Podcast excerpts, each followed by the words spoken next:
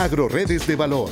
Un gran equipo de profesionales, técnicos y economistas nos dicen cómo incrementar la productividad y competitividad alimentaria con la articulación de programas y apoyos de FIRA.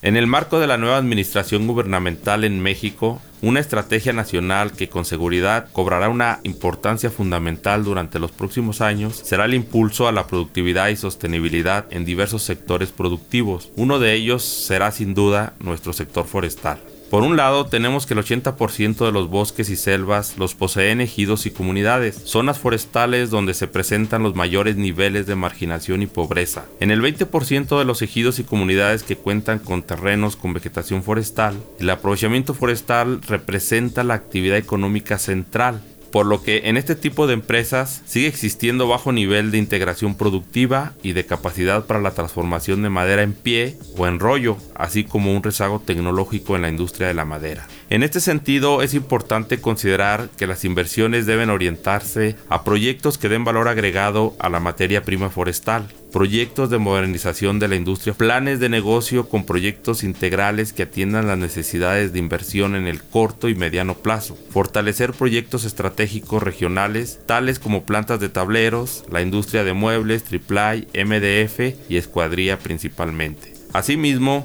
la tendencia mundial del abasto futuro de madera señala las plantaciones forestales comerciales como la fuente principal y en México el potencial de las plantaciones forestales se encuentra en el trópico húmedo por los rápidos crecimientos que alcanzan las especies, tales como teca, eucalipto, melina, hule, bambú y pinos tropicales para la producción de resina. Aun y cuando faltan nuevos proyectos de establecimiento de plantaciones forestales comerciales, los proyectos vigentes siguen generando flujo e incrementando los saldos de cartera. Por ejemplo, durante los últimos dos años, el flujo de las operaciones de crédito para mantenimiento de plantaciones forestales comerciales, en lo que corresponde a FIRA, fue de 610.5 millones de pesos. Por su parte, desde 1997, el gobierno federal, a través de diferentes entidades oficiales que han atendido el sector forestal, ha implementado diversos apoyos para la promoción de este nuevo negocio, basado en el gran potencial de México para desarrollar plantaciones forestales competitivas y dadas las favorables condiciones agroecológicas del país y el creciente déficit de la balanza comercial forestal registrado desde hace décadas y que de acuerdo al anuario estadístico de la producción forestal 2016 alcanza los 5.9 miles de millones de dólares. No obstante, la cuantía y constancia de estos proyectos oficiales, los avances medidos en superficie establecida habían sido muy lentos y graduales. Ante esta situación, en 2010, FIRA y la Comisión Nacional Forestal se dan a la tarea conjunta de diagnosticar la problemática de las plantaciones forestales comerciales y sus posibles soluciones, encontrando que el reto más importante a enfrentar es la falta de condiciones crediticias adecuadas a proyectos con largos periodos de maduración. Generalmente, estos proyectos carecen de revolvencia en la fase de maduración de las plantaciones. En otras palabras, no se generan ingresos dado que los productos aún están en formación, lo cual no les permite pagar ni capital ni intereses de los créditos en los primeros años. Además de que la deuda crece debido a la necesidad de continuar invirtiendo en el mantenimiento de la plantación.